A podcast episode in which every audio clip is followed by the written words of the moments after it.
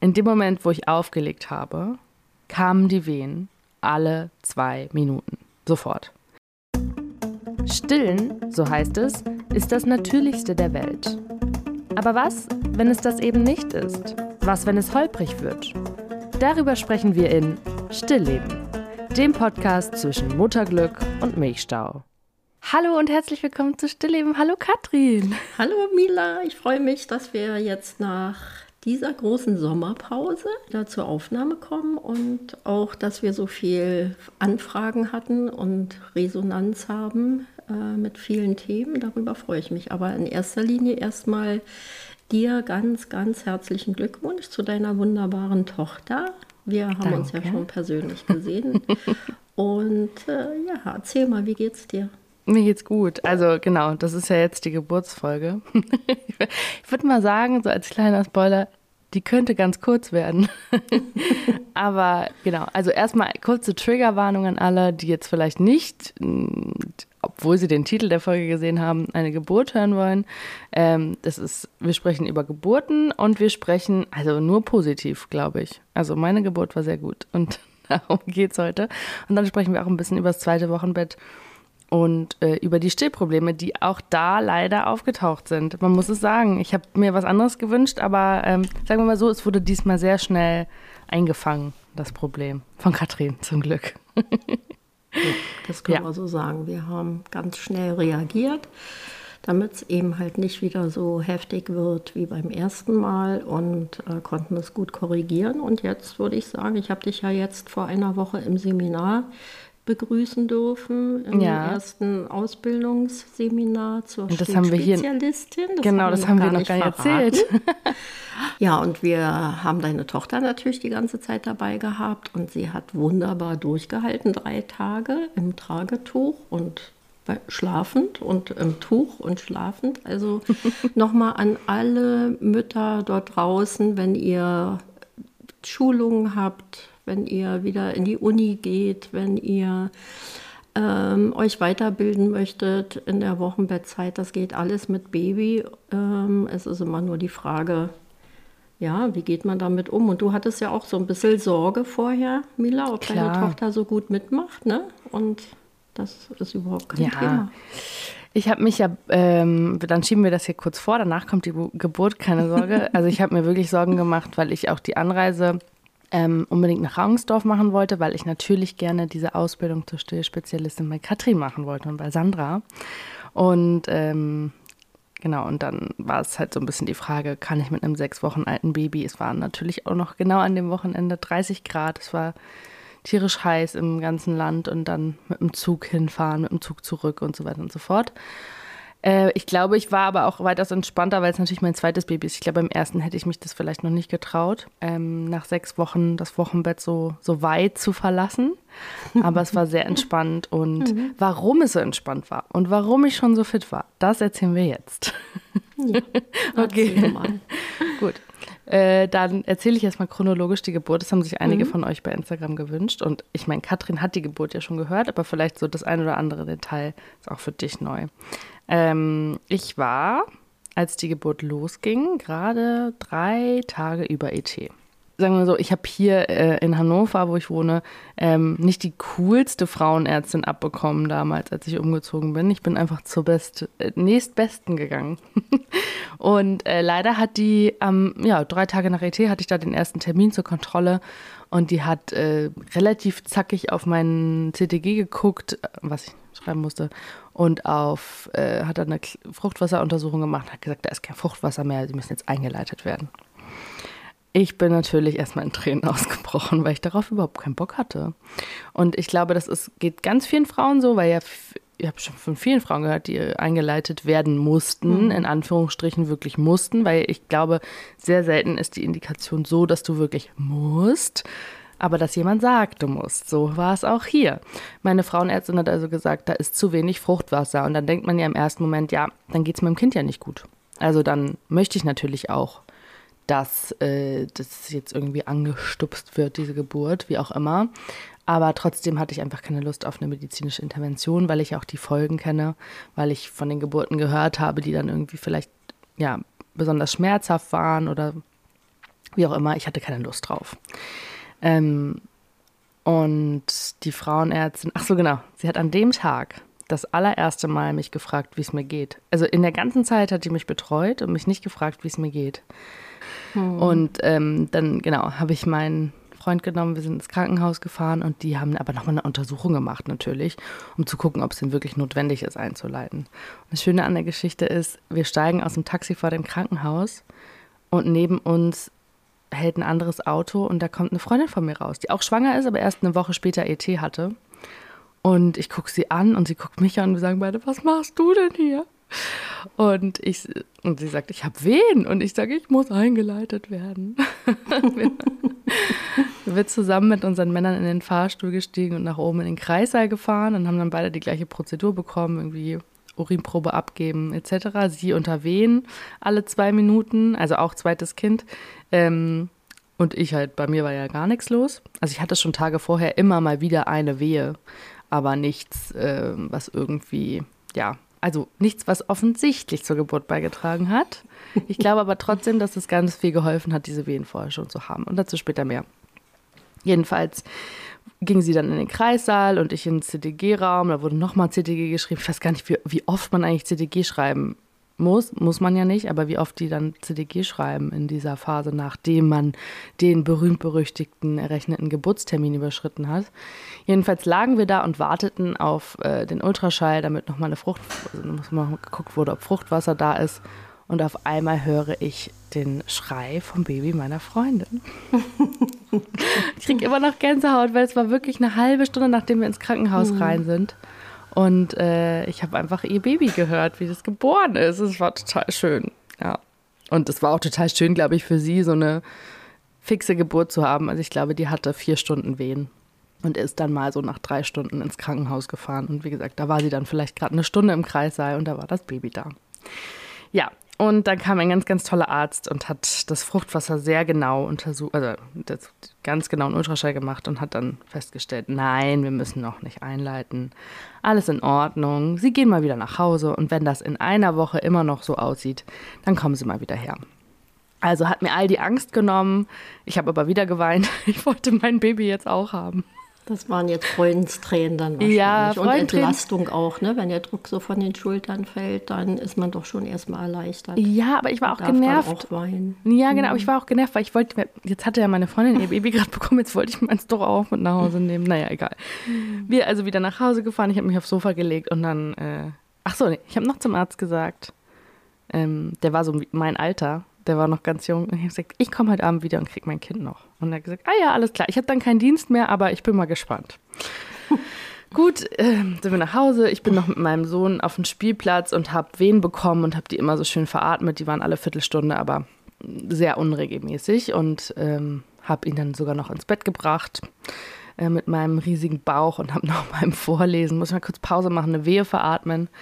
Aber das war total unreal. Also wirklich, wie gesagt, vielleicht dann alle Viertelstunde eine Wehe oder dann auch mal nur eine pro Stunde. Also ich habe da jetzt keinen Geburtsbeginn gespürt, bin um neun ins Bett gegangen und habe auch geschlafen und dann kamen auch keine Wehen mehr. Und gegen halb ein Uhr nachts bin ich aufgestanden, weil ich Pipi musste, natürlich, wie auch anders mit so einem Riesenbauch. Und da ging der Schleimfropf ab und ich habe mich gefreut und habe mich wieder ins Bett gelegt, habe weiter geschlafen, keine Wehen. Und so gegen, ähm, ja, es muss dann 20 vor zwei gewesen sein, bin ich aufgewacht. Unser Sohn kommt irgendwann mitten in der Nacht immer zu uns und legt sich zwischen uns und äh, hatte so eine Hammerwehe, so eine Zwei-Minuten-Wehe. Also ich habe das so getrackt mit so einer App, weil ich irgendwie sicher gehen wollte, dass ich nicht zu früh ins Krankenhaus fahre. Und ähm, die habe ich kaum ausgehalten. Und dann habe ich halt mir gedacht, okay, ich gehe mal lieber hier aus dem Schlafzimmer raus, damit ich die beiden Männer nicht wecke und die, Wehe, die Wehen richtig veratmen kann. Und dann kam aber auch zehn Minuten wieder keine. Und ich war schon so genervt, weil ich so dachte, das ist jetzt echt noch immer noch nicht der Geburtsbeginn. Das sind jetzt diese unregelmäßigen Wehen, wie sie den ganzen Tag über schon waren. Und ähm, dann kam aber nach zehn Minuten die zweite Wehe, wieder zwei Minuten lang. Richtig heftig. Und dann habe ich mir gedacht, ich rufe mal meinen Vater an, der auf unseren Sohn aufpassen sollte, der so 20 Minuten zu uns braucht mit dem Auto und habe ihn auch, also hat auch Gott sei Dank sein Handy natürlich auf laut gehabt und ist sofort rangegangen. Und ich habe ihm gesagt, ja, es wäre super, wenn du vorbeikommst, aber ich weiß noch nicht. Ist auch so absurd, das ist mein zweites Kind, aber ich weiß nicht so richtig, ob es wirklich losgeht. Aber ich würde mich sicherer fühlen, wenn ich jetzt ins Krankenhaus fahre, weil es doch sehr, sehr schmerzhaft ist. Aber lass dir Zeit, die Wehen sind nur alle zehn Minuten. In dem Moment, wo ich aufgelegt habe, kamen die Wehen alle zwei Minuten. Sofort. Und auch richtig heftig, also auch einmal eine Minute lang. Und äh, 20 Minuten später war mein Vater auch da. Und wir sind ins Taxi rein und wir wollten eigentlich in so ein Krankenhaus, was ähm, Wasser, also auf Wassergeburten spezialisiert ist, weil ich mir in den Kopf gesetzt habe, ich möchte dieses Kind gerne in der Wanne bekommen. Und dieses Krankenhaus ist aber mit dem Auto so 20 Minuten entfernt. Und ich habe aber gespürt, und das war auch die richtige Entscheidung, Katrin, dass das, das ein bisschen weit ist, glaube ich. Ähm, also ich hatte zu dem Zeitpunkt halt alle zwei Minuten, seit 20 Minuten Wehen und ähm, wir haben dann entschieden, dass wir in das Krankenhaus um die Ecke fahren. Genau, da sind wir dann nach, ich glaube, fünf Minuten Fahrt angekommen und ähm, waren dann um, ich kann das jetzt nur mit den Zeiten sagen, wir waren um halb drei unten am Krankenhaus. Dann, bra dann braucht doch dieser Fahrstuhl in diesem Krankenhaus braucht ewig. Der Kreiser ist ganz oben im fünften Stock. Ich glaube, so ganz günstig, ne? Im fünften mm. Stock der Kreiser, ja. Und dann sind wir glaube, ich habe noch auf die geguckt. Ich glaube, wir sind Viertel vor drei in den Kreis rein. Und dann meinte, also hatte ich meine Urinprobe abgegeben, so dieses Prozedere. Und dann meinte noch die Ärztin, die uns vor der Kreisseitür traf, meinte noch, Ma, äh, nicht wundern, das könnte heute ein bisschen dauern. Wir hatten gerade einen Notkaiserschnitt und ähm, es ist irgendwie gerade Aufruhr gewesen. So, ne? Es war nicht viel los, aber es war Aufruhr und nicht wundern, dass jetzt nicht sofort wer kommt. Dann kam aber relativ schnell eine Hebamme. Die hat uns in den Kreißsaal geschickt, ähm, der ohne Badewanne war. Und mhm. ich habe mir aber ja in den Kopf gesetzt, dass ich eine Wassergeburt haben will. Und dann habe ich noch gesagt, nein, ich würde gerne in den Kreis sein mit der Wanne, wenn der frei wäre, ähm, weil ich würde das Kind gerne im Wasser kriegen. Ja gut, dann müssen wir das erstmal sauber machen, weil da kam, ne, da war gerade die Frau drin gewesen, die dann die, also wie auch immer, die mussten wir erstmal sauber machen. Gehen Sie doch erstmal in diesen Kreis und warten hier. Ich so, okay, gut, dann gehen wir hier rein, aber machen nichts dreckig.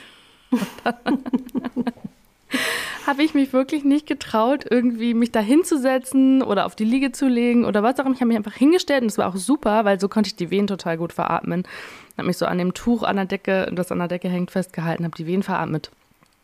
Und dann kam die, ähm, kam die Hebammen-Schülerin rein, hat gefragt, ob sie mal gucken soll, wie weit ich schon bin. Und dann habe ich gesagt, ja, das fände ich sehr gut. Und dann hat sie geguckt und ähm, ich glaube, in dem Moment war ihr klar und allen anderen klar, dass das keine Wassergeburt mehr wird. Aber ich bin völlig davon ausgegangen, dass ich gleich in die Wanne kann. Ich war nicht bei 8 Zentimetern nach 20 Minuten. Also das waren ja jetzt vielleicht nicht mal eine ganze Stunde gewesen mit den Wehen.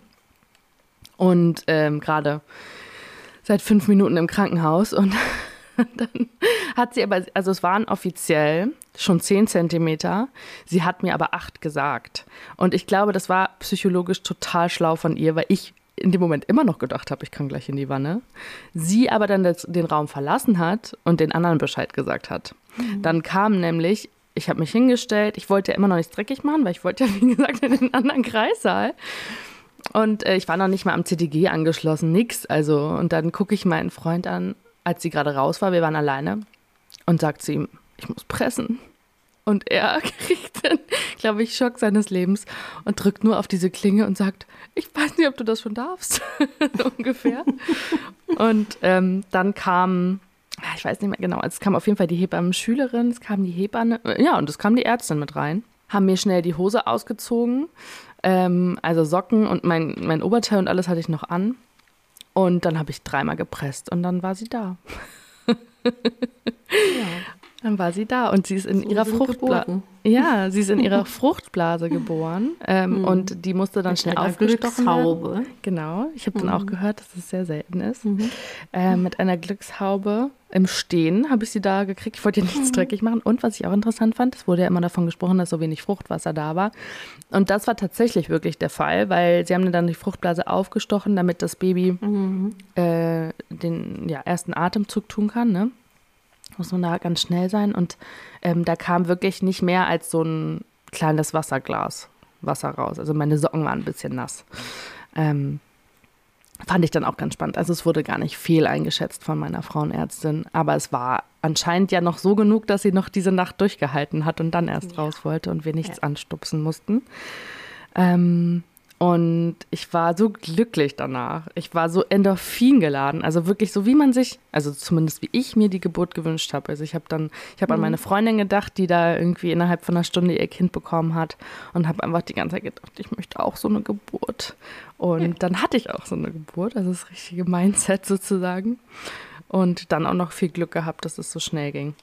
Ähm, und dann konnten wir auch direkt bonden. Ich habe ja auch keine Medikamente bekommen. Ich hatte ja nicht mal einen Zugang. Ich war total glücklich. Ich habe alles so gelaufen ist, wie ich mir das gewünscht habe. Habe sie mir auf die Brust gelegt.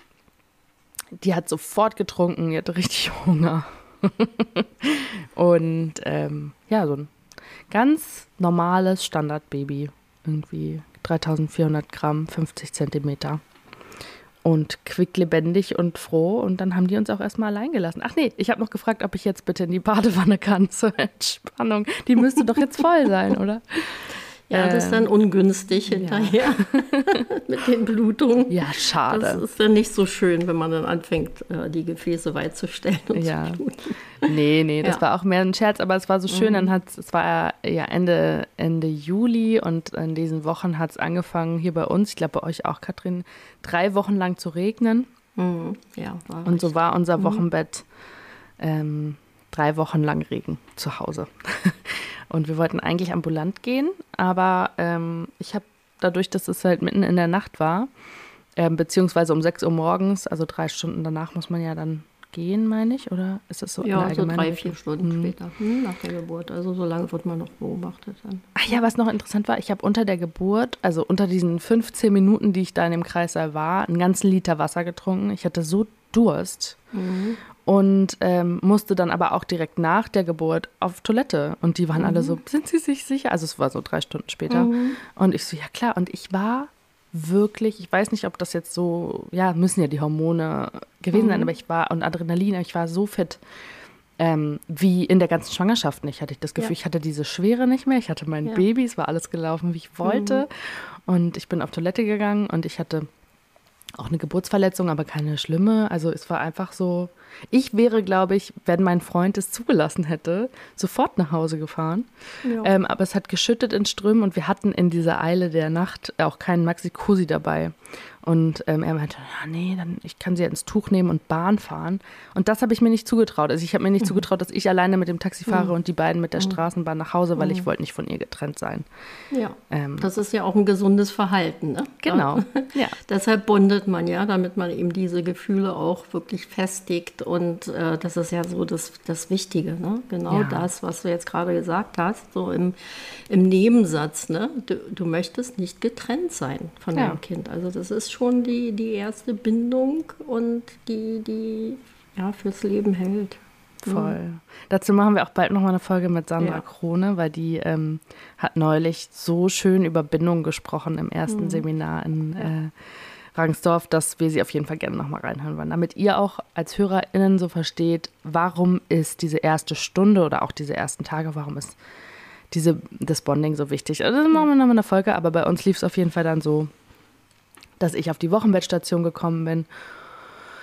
Äh, ja, war nicht die beste Entscheidung. Ich bin kein Fan von den Wochenbettstationen, den zweien, die ich bisher kennenlernen durfte. Eine in Berlin, eine jetzt in Hannover. Ähm, es war voll. Ich war in einem winzigen Zimmer mit einer anderen Frau, die ihr Kind zwei Tage vorher bekommen hat. Sprich, es war der dritte Tag. Sie hatte Milcheinschuss. Ihr ging es aber super. Ich habe kein einziges Mal eine äh, Schwester gesehen, die reingekommen ist und sie gefragt hat, ob sie was braucht oder beim Stillen Hilfe braucht. Das war ihr erstes Baby, die hat aber, ähm, also ich habe das total beobachtet aus dieser Brille, ne, dass sie dachte, krass, ich bin zweitgebärend, sie ist erstgebärend und sie stillt da wie so ein Profi im Liegen. Ähm, fand ich sehr beeindruckend. Und das, was mich tatsächlich total gehemmt hat, mich die ganze Zeit nackt auszuziehen, ähm, war ihr Mann, der einfach um 8 Uhr morgens kam und bis 8 Uhr abends blieb. Und das waren halt, also ich kannte den, ne? Ich bin ja eigentlich offenherzig und alles, aber ich, mir war das so unangenehm. Es war so ein winziges Zimmer, es war vielleicht 10, 15 Quadratmeter groß. Und der saß halt den ganzen Tag bei ihr am Bett und ich habe mich irgendwie unwohl gefühlt. Ja, und das ist ja auch normal. Also, ne, also da frage ich mich dann, natürlich auch, warum kann man keine Stellwände hinstellen für ein bisschen mhm. Privatsphäre. Mhm. Ähm, sorgen, das, das wird so, ähm, also sehr wenig betrachtet in Deutschland. Ich kenne das aus den USA, da ist es ganz anders. Ne? Da hast du natürlich immer Privatsphäre, auch wenn du in einer Notaufnahme bist und, und da sind vier Betten nebeneinander. Es gibt immer Vorhänge, ja. wo man eben halt sich auch schützen kann und das erlebe ich ja auch ganz häufig auf Neonatologien, dass Mütter da sitzen und pumpen und andere kommen rein, die anderen gehen raus. Männer wie Frauen, Eltern, Ärzte, äh, Pflegende und man sitzt wie auf einem Bahnhof und, und soll ja, sich äh, frei machen und, und auch noch abpumpen, was ja auch nicht das schönste Erlebnis für mhm. eine Mutter ist. Also das ist, das wäre auch nochmal ein Thema ne, für die Öffentlichkeit. Warum schätzen wir so wenig Privatsphäre in, in deutschen Krankenhäusern. Also auf einer Wochenbettstation, das kann man ganz einfach machen mit, mit wenig Geld, ne? dass ja. man einfach mal daran denkt. Ähm, ja, also muss für sie sich die Frau muss ja? für sie auch nicht super angenehm gewesen sein, weil sie hatte wohl eine sehr schlimme Geburtsverletzung mhm. und ich wurde dann, ich war froh, dass ich so fit war. Ne? Ich konnte rumlaufen. Also mhm. ich lag natürlich auch die ganze Zeit mit meinem Baby, aber es war irgendwie so warm, schwül, weil es die ganze Zeit geregnet hat Ende mhm. Juli. Und ich bin dann, ähm, als sie ihre, sie hatte dann ihre, ah, irgendwie hatte sie eine Untersuchung mhm. im Intimbereich und ich sollte dann mit meinem Baby das Zimmer verlassen. Mit dem, also wir waren ja gerade erst raufgekommen, mhm. es war so 8 Uhr mhm. morgens, 9 Uhr. Und dann wurden wir gebeten, mal kurz rauszugehen. Weißt du, wo ich mir auch mhm. denke, klar, es war in dem Moment überhaupt kein Problem. Ich habe mein Baby auf den Arm genommen, wir sind kurz den Flur auf und abgelaufen, mhm. was ich ja schon konnte. Aber das ist ja nicht die Regel. Also in der Regel bist du äh, sechs Stunden nach Geburt noch nicht so fit, äh, ein paar Schritte über den Flur zu laufen oder die wenigsten. Ja, also ähm, Gut, also nach einer normalen, gesunden Spontangeburt schon. Ne? Also ja. man kann ja, wenn du im Geburtshaus gebärst, gehst du ja auch nach Hause. Genau, aber dann läufst du ja nicht. Also ich war, ich war dann schon, glaube ich, 20 Minuten, aber, eine halbe Stunde war ich auf dem Flur, weil die halt Privatsphäre brauchten für ja. ihre Untersuchung. Genau. Und das fand ich dann schon. Aber wenn du jetzt nicht so fit gewesen wärst, wenn du vielleicht auch einen Dammriss gehabt mhm. hättest oder eine Nahtverletzung, also eine Nahtversorgung. Hatte ich. Oder, ich hatte einen Dammriss. Oder, oder, oder ne, und nicht so gut zu Fuß bist, mhm. dann selbst dann ähm, würde ich mir wünschen, dass man ähm, ja, Privatsphäre hat, mhm. auch bei einer also Untersuchung im, im Teambereich. Ne? Mhm. So. Genau, naja, und dann, äh, aber an sich, also wir haben toll gebondet, wir hatten eine gute Zeit. Es war jetzt einfach nur, ich glaube, im Nachhinein hätte ich, wäre ich doch direkt nach Hause gefahren mit der Erfahrung, die ich gemacht habe. Und gleichzeitig war es ja auch so ein bisschen ähm, Mäuschen spielen. Wie läuft das auf dieser Wochenbettstation? Ich kannte mhm. ja nur die Wochenbettstation mhm. aus Berlin. Ähm, und es lief anders. Und äh, genau, also als erstes Mal kam eine Schwester und meinte, sie müsse jetzt mein Baby holen und anziehen, weil es wäre ja kalt. Und dann habe ich gesagt, mein Baby wird nicht angezogen. Und da will ich auch nochmal alle bestärken, die das jetzt hören und vielleicht noch mhm. nicht ihre erste Geburt hatten. Mhm. Das Baby ist am besten aufgehoben auf der nackten Brust der Mutter. Und Richtig. genau das habe ich gemacht. Ich ja. habe das Baby nackt ausgezogen, also mit Windel, klar, so, mhm. aber der Rest war nackt. Ich hatte, sie hatte so ein kleines Häubchen ähm, für den Kopf, dass mhm. da keine Luft, äh, keine mhm. irgendwie, ja, Wärme entweicht. Mhm. Und dann lag sie mhm. einfach auf meiner Brust und das ist ja auch das Allerschönste fürs Baby. Und äh, das Argument der Schwester war dann, ja, dem Baby wird ja kalt. So, und ja. da hatte ich natürlich die Ahnung, aber ja auch nur durch, durch vielleicht das erste Baby und naja, auch natürlich durch dich, Katrin. Ich wusste, es ist einfach total wichtig, dass mein Baby auf mir liegt und auf mir kühlt mein Baby nicht aus. Mhm. Ähm, Nein, vielleicht da auch nochmal ähm, so den Hinweis Kinder können sich am besten adaptieren im Hautkontakt mit, den, mit der Mutter. Und wenn die Mutter nicht kann, aus welchen Gründen auch immer, dann bitte der Vater oder die Partnerin, weil das ist der natürlichste Platz für ein neugeborenes Baby. Die kommen besser mit der Atemregulation zurecht, mit der Wärmeregulation, mit dem Trinken, mit dem Verdauen. Also diese ganzen Prozesse, die ein Baby ja auch erst einmal finden und, und erlernen muss. Ähm, die laufen besser ab, wenn die in, in dem natürlichen Habitat quasi der Mutter bleiben. Hm. Naja, dann hieß es, nee, nee, sie muss sie jetzt untersuchen und sie muss sie jetzt mitnehmen und anziehen, blablabla, mhm. ist ja mhm. auch kalt. Und dann habe ich gesagt, mein Kind geht nirgendwo ohne mich hin. Richtig. Und dann ist genau. der Papa mitgelaufen, ja. ähm, den Flur runter. Das war noch ein bisschen vorher, da war ich noch nicht ganz so fit. Das war relativ, das war eigentlich direkt nachdem wir auf die Wochenbettstation geschoben wurden. Also Kind war so drei Stunden mhm. alt. Genau. Und dann kam und, sie wieder angezogen, obwohl ich gesagt habe, sie wird nicht angezogen. Und dann habe ich sie natürlich direkt und in ihrem Beistellbettchen gefahren. Nee, mein Mann hat sie getragen. Aber trotzdem, sie meinte dann, ich solle sie doch ins Beistellbettchen legen und nicht ähm, bei mir, die dürfen nicht bei mir im Bett schlafen. So. Ich habe das Kind wieder ausgezogen und habe es wieder auf meine Brust getan und nicht im ja. Beistellbettchen gelassen. Aber du bist eben auch getriggert, ne? dass du eben das wirklich sehr bewusst auch ähm, verinnerlicht hast für dich ne? Mhm. und, und auch selbstständig genug bist. Aber andere Mütter trauen sich das dann nicht. Wenn, also erstmal nimmt man das Kind nicht von einer Mutter weg, ohne die Mutter mitzunehmen oder den Vater oder die Partnerin. Ne? Mhm. Das ist immer noch gang und gäbe in deutschen Kliniken. Und nicht selten kommen die Kinder auch gefüttert wieder. Das finde ich ist, das ist Körperverletzung. Das ist Körper. Ja, ungefragt.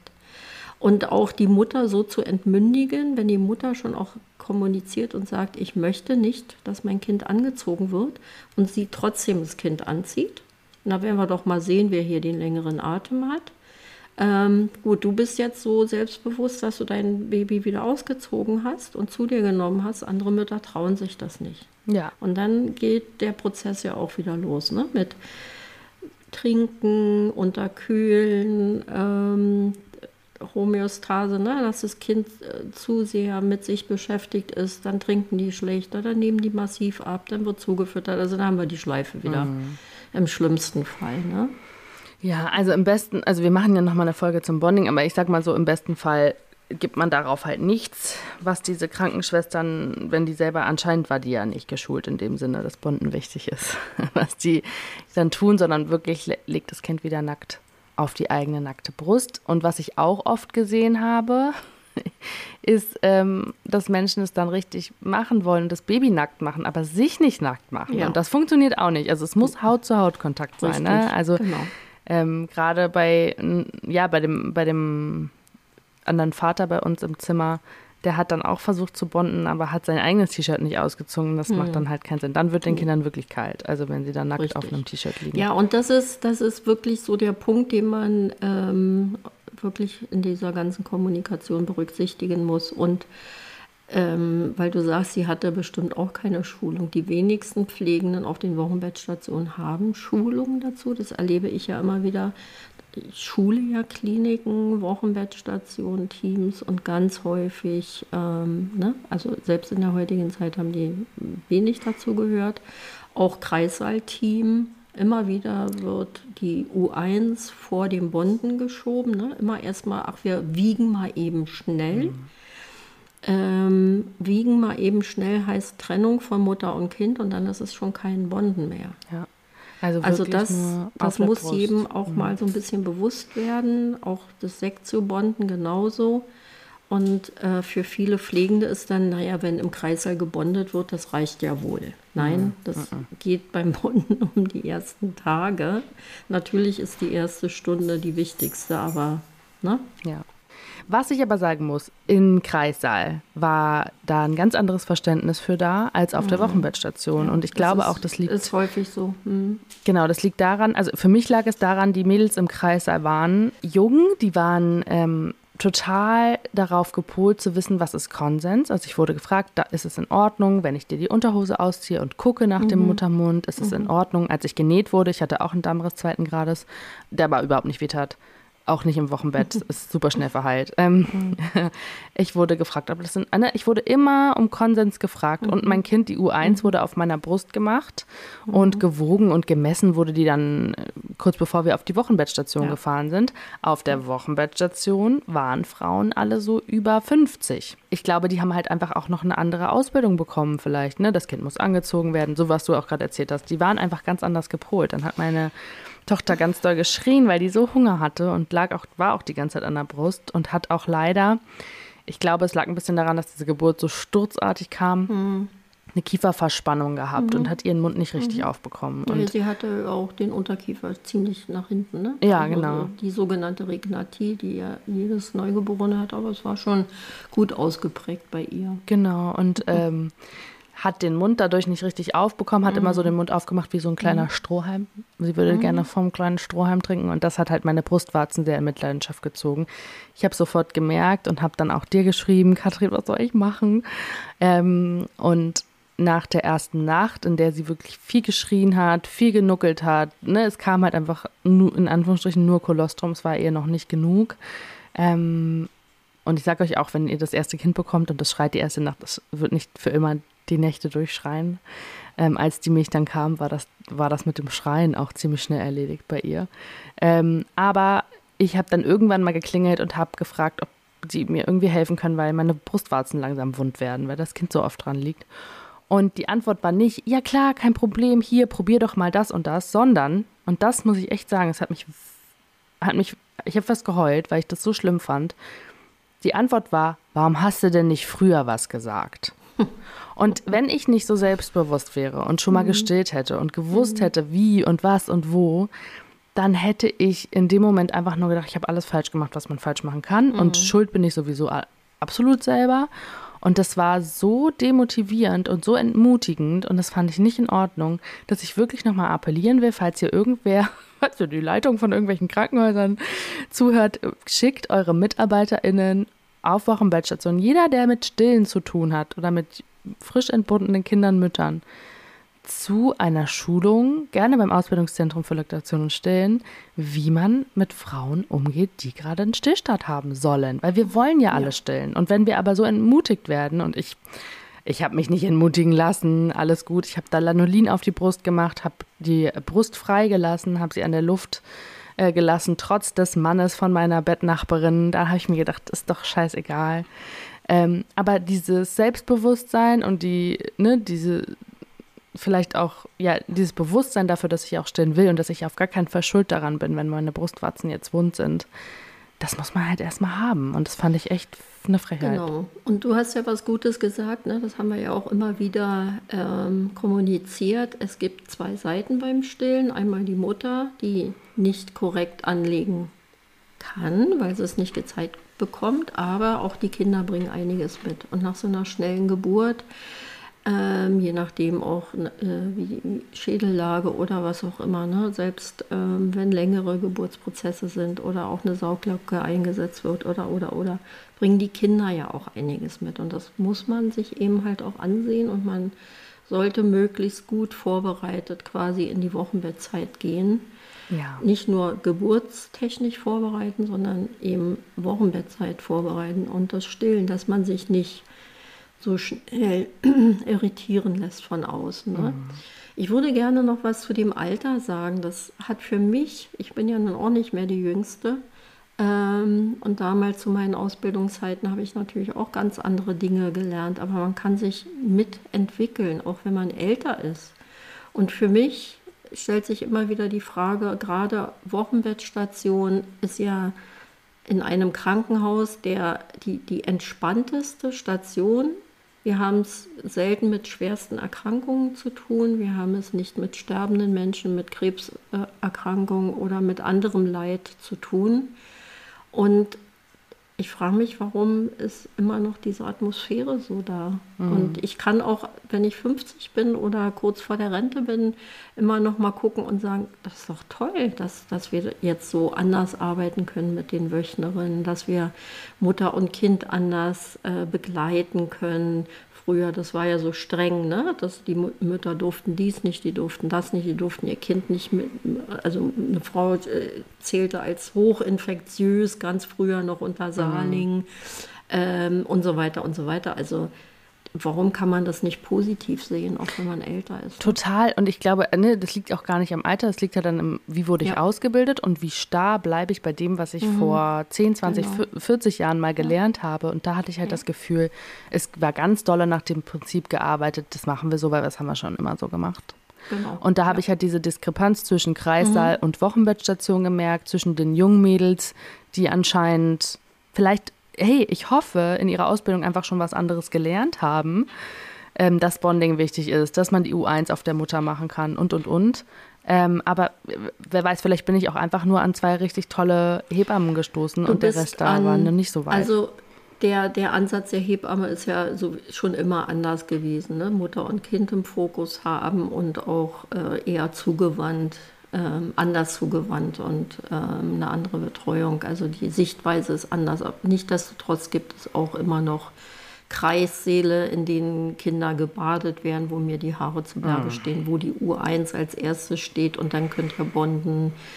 Ähm, also auch bei den Hebammen sind sie nicht alle so unbedingt so, wie wir uns das wünschen. Aber äh, ja, das gibt es überall. Es gibt ja. es auch in, im Handwerk oder im Bäcker. Handwerk oder so. Ne? Jetzt sind wir schon so weit über die Zeit. Ich glaube, wir können gar nicht mehr über mein Stillproblem heute ausführlich reden, das Katrin. Das machen wir dann beim nächsten Mal. Das machen wir beim nächsten Mal. Was ich aber noch sagen wollte, und das hat noch was mit der Geburt zu tun, hast, das habe ich eben vergessen zu erwähnen. Äh, als ich am Pressen war und da stand, ähm, war die Ärztin nämlich noch gar nicht da, sondern da waren nur die beiden, nur es waren zwei Hebammen da. Ich war mhm. überbetreut fast schon. Es war richtig toll. Mhm. Also Shoutout, falls Sie das hören sollten, an Vanessa und Feline. Ähm, ganz tolle Hebammen. Und, äh, und dann kam die Ärztin rein, auch, auch so mein, also mein, gefühlt waren wir alle mein Alter, keine Ahnung, alle so zwischen 20 mhm. und 30.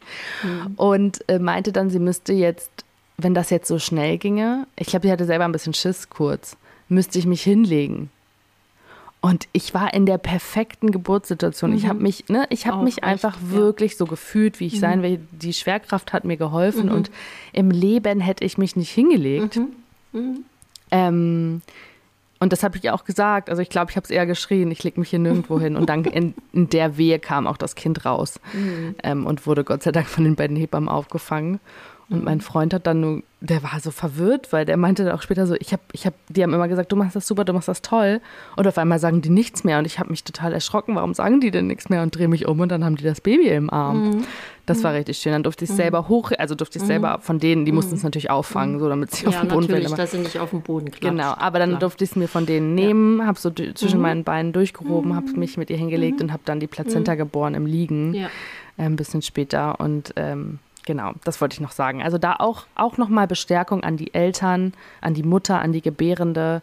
Ähm, wenn man sich in dem Moment, ne, wenn alles gut aussieht und es sah alles gut aus und du dich mhm. richtig fühlst, dann musst mhm. du nicht mhm. deine Position wechseln. Mhm. Ähm, nee.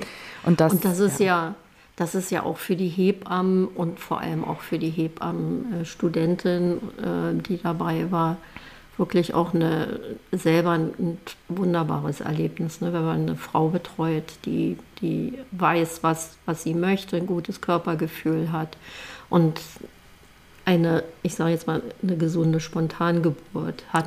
Ne? Das ist schon, das, das macht auch Spaß. Ne? Das lässt ja. einem so richtig das Herz aufgehen, wenn man daran teilhaben darf das lief alles super und dann bin ich auch entlassen worden am nächsten Tag. Aber trotzdem, diese Erfahrung auf der Wochenbettstation war doch wieder interessant und ich habe wieder gemerkt, ja, so richtig weit, wie wir uns das wünschen, sind die Wochenbettstationen auf jeden Fall noch nicht. Und ja, es wäre schön, das, wenn da alle mitziehen. Irgendwo. Das ist ja mein Thema seit 30 Jahren, ja.